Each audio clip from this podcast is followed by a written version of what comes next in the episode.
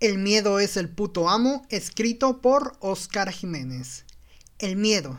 El miedo es el puto amo. Es latente por ahora, por la mañana y por siempre.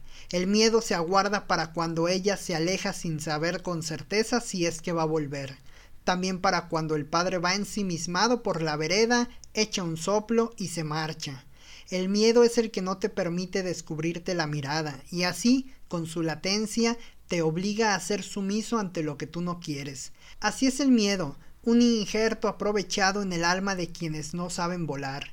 El mismo a veces es también sinónimo de volver, de retornar, o mejor dicho, de regresar al lugar al que te habías marchado. Mejor aquí diría con el miedo como un arma punzo cortante apuntándome en el omóplato izquierdo.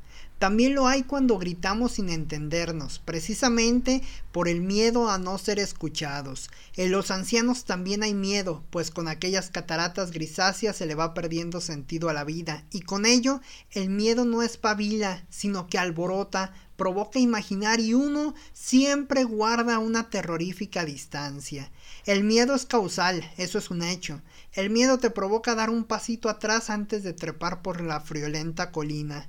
El miedo es un mal nacido, un terco, un testarudo, un esquizofrénico que nunca se ha atendido. El miedo me está tomando por la espalda. De la enredadera del miedo con sus laberintos es difícil de huir. El miedo es impaciencia, es desafane, es desentendimiento y las cosas que pensó José cuando decidió emigrar dejando a los suyos.